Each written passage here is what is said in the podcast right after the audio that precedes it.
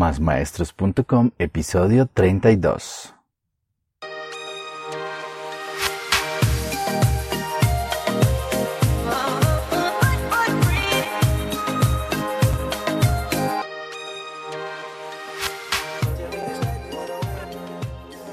Buenos días, tardes o noches, maestros, maestras y todos aquellos amantes de la educación.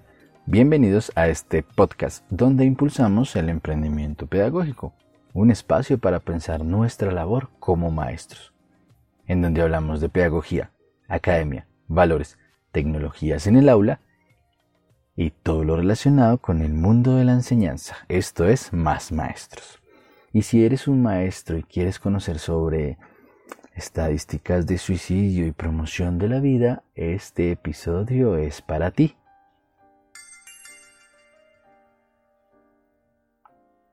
Y bien, estamos de vuelta queridos maestros, maestras, profesores, profesoras, docentes y cualquier persona que nos esté escuchando en este momento.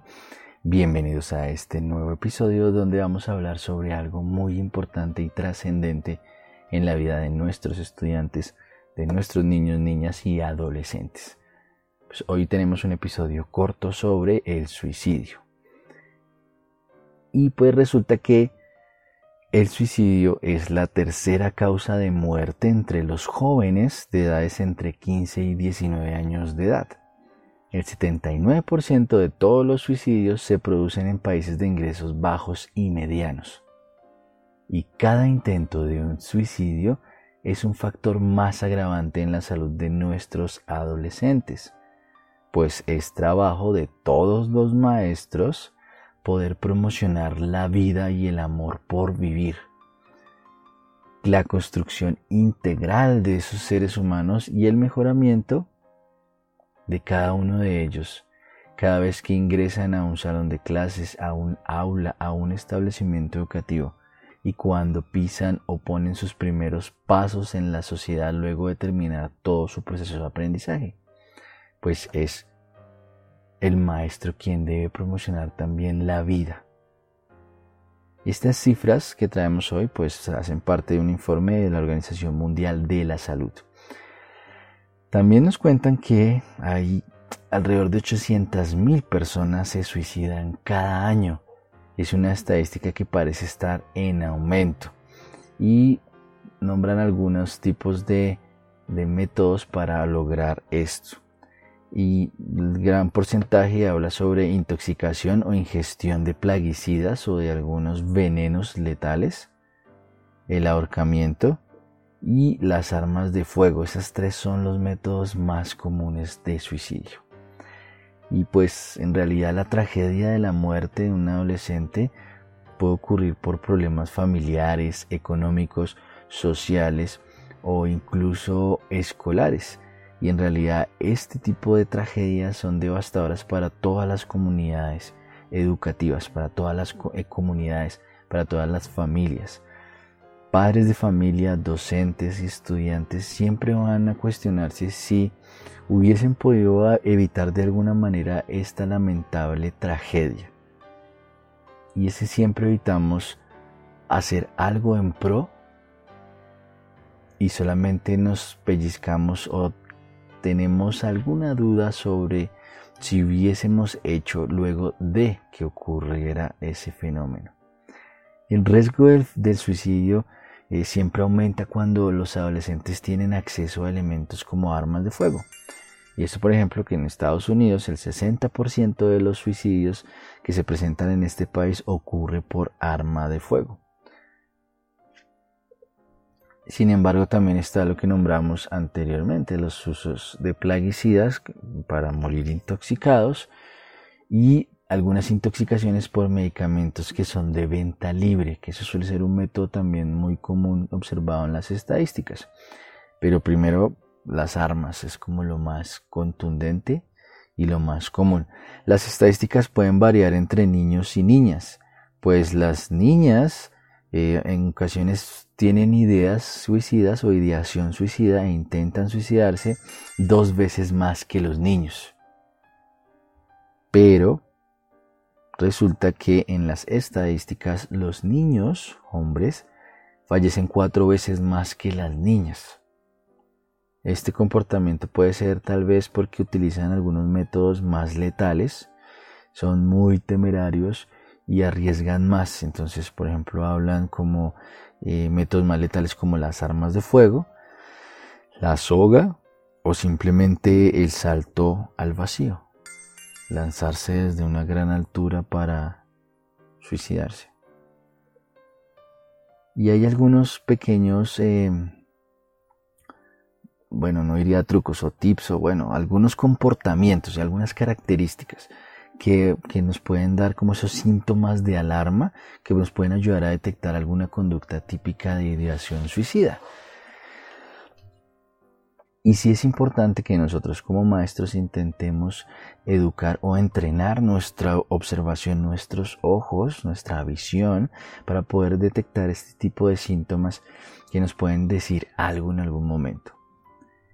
El primero de estos síntomas, pues, por obvias razones, es el pensamiento en suicidarse, tener una idea suicida, una ideación suicida, que viene junto con actos de autolesión eh, el hecho de cortarse, golpearse, autolesionarse, pues en un niño en un joven, pues nos está indicando un montón de cosas.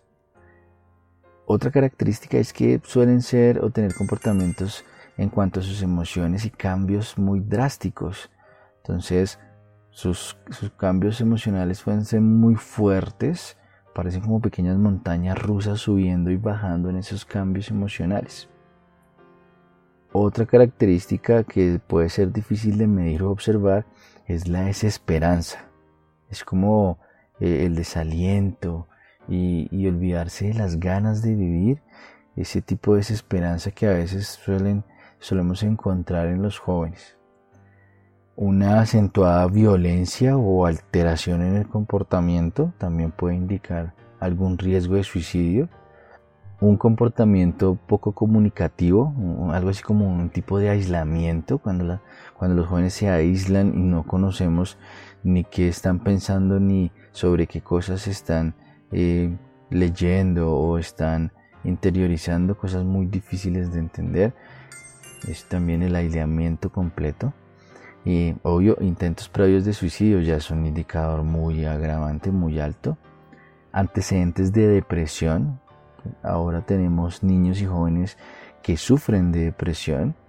Digamos que las épocas van cambiando. Era muy raro escuchar en la época de nosotros a, un viejito de 40 años como yo, escuchar en mi época de, joven o, de, o de niño que alguien sufriera de depresión. Además porque había, puede que tal vez existiese, pero había como un tabú sobre ese tipo de salud mental era como muy reservado y como que la gente no le prestaba mucha atención. Entonces si tal vez alguien sufría depresión nadie se enteraba.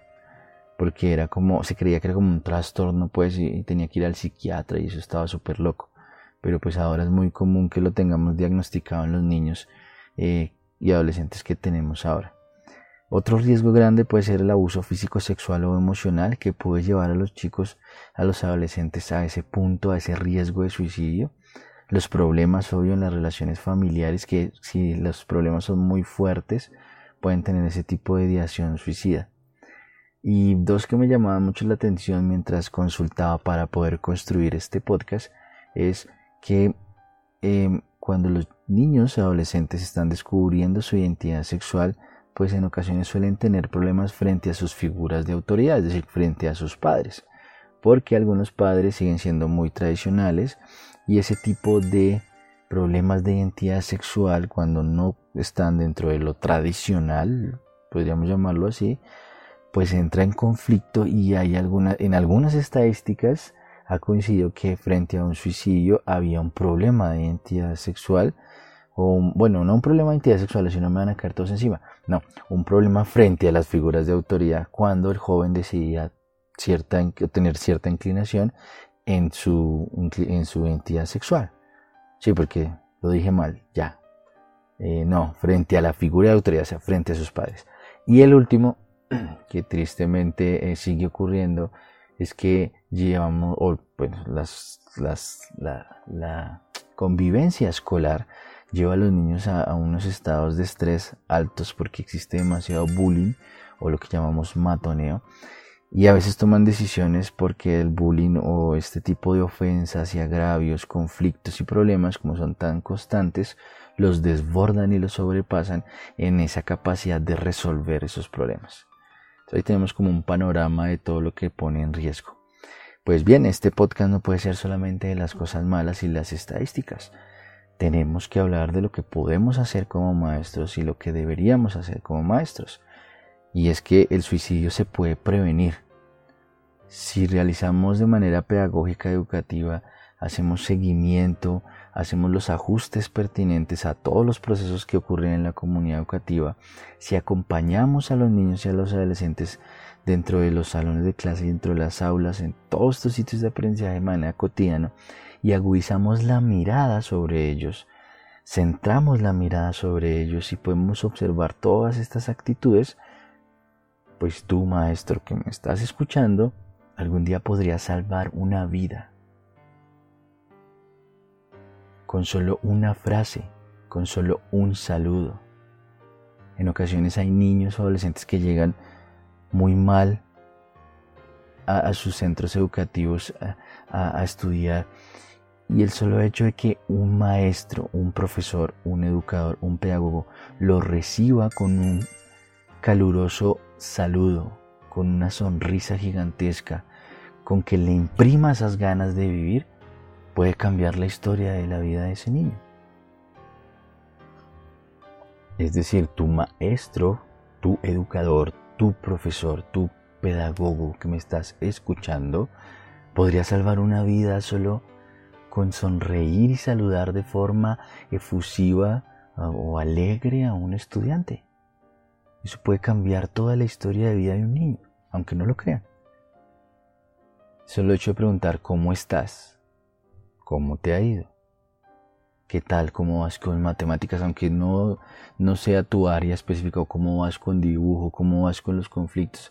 ¿Cómo vas con esto? ¿Cómo va?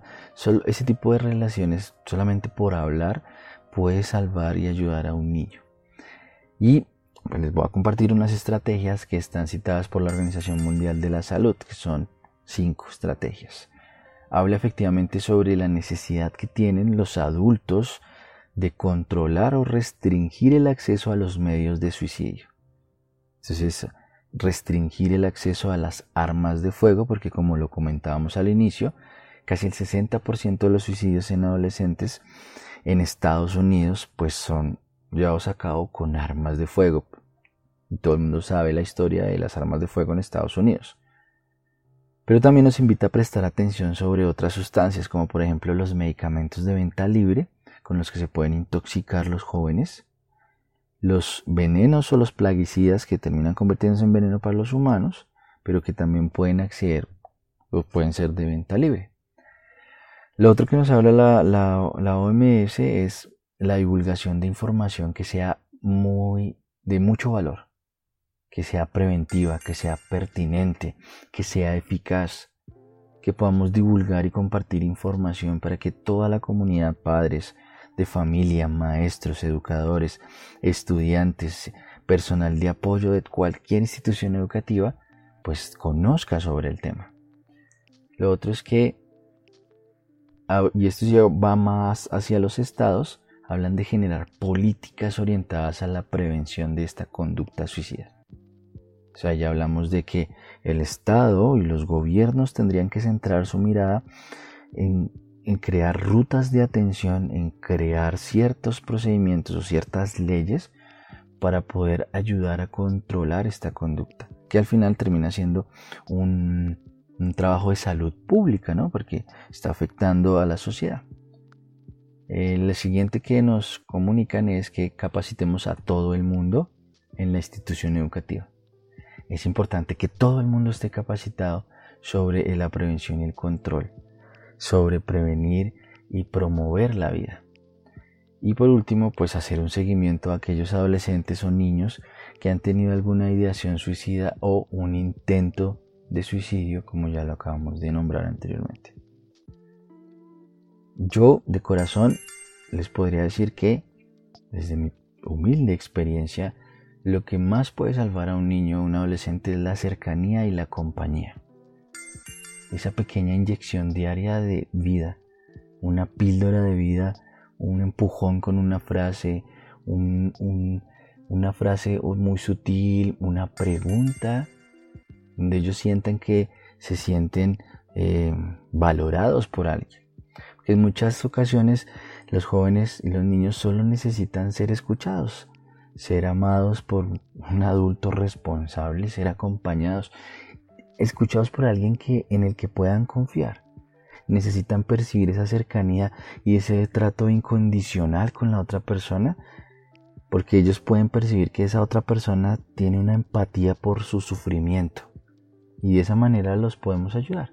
Es como eh, darle una mano durante esa época de desesperanza y sufrimiento y ayudarlo a caminar en ese proceso de reconciliación consigo mismo.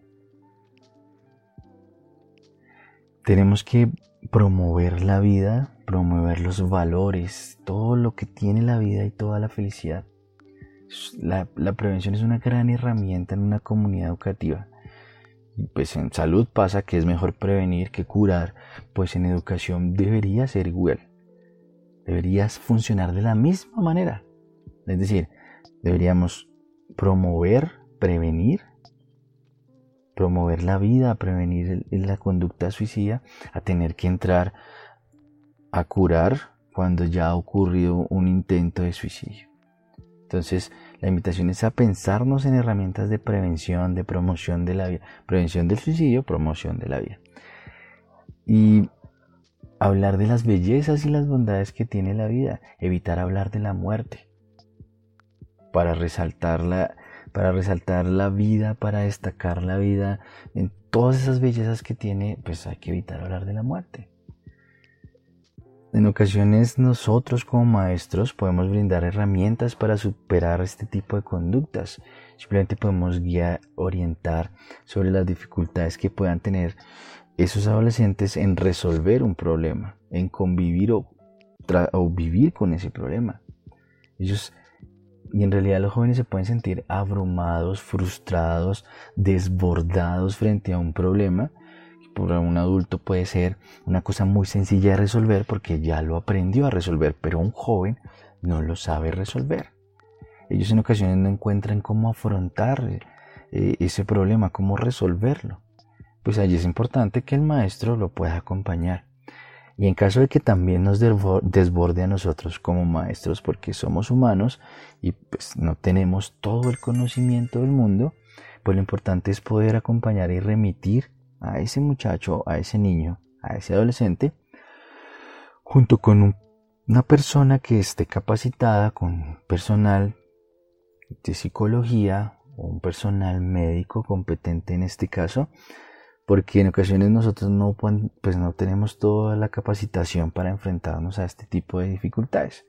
Entonces, un psicólogo que pueda acompañar, una persona o un guía que pueda acompañar a estos eh, niños, eh, y en caso de ser necesario, pues obviamente una remisión eh, al sistema de salud para que sea valorado desde cualquier ámbito profesional de la salud y algunos tips o ayudas para que nosotros como maestros podamos ayudar a promover la vida. Y es que debemos tener mucho cuidado con la información de cada joven, porque cada vez que algún joven nos cuenta algo, nos está contando y abriendo el corazón para mostrarnos su vida privada.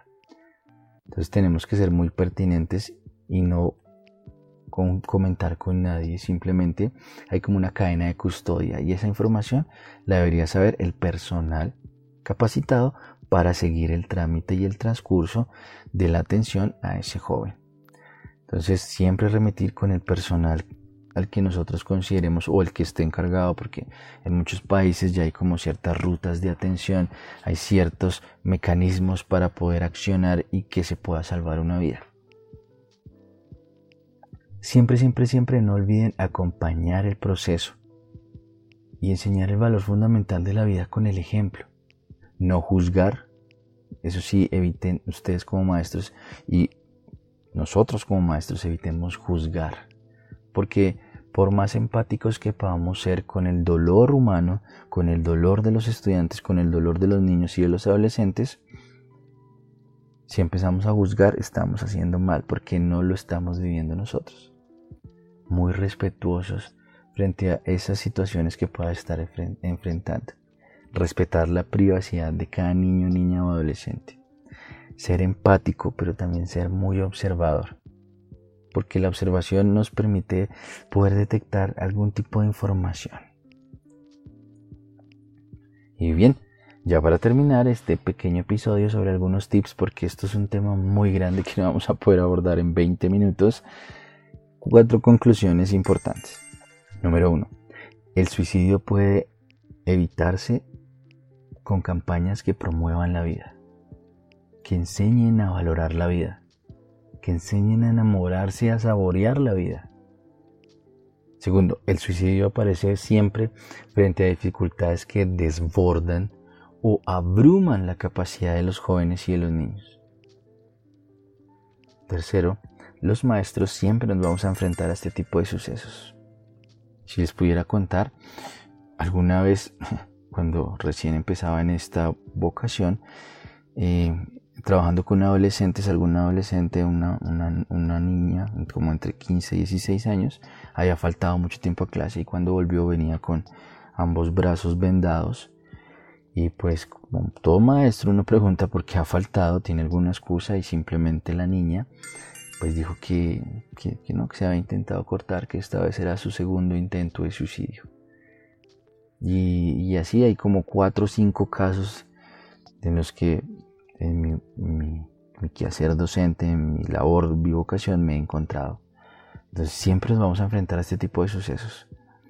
Y la última conclusión es que, aunque las estadísticas en países en condiciones desfavorables puedan variar, o sea, como por ejemplo, algunos países de Latinoamérica, como Colombia, donde vivo, pues porque no tenemos unas buenas condiciones en el sistema de salud y pues ya cada uno de ustedes en su país lo sabrá eh, esas estadísticas pueden ser no muy reales.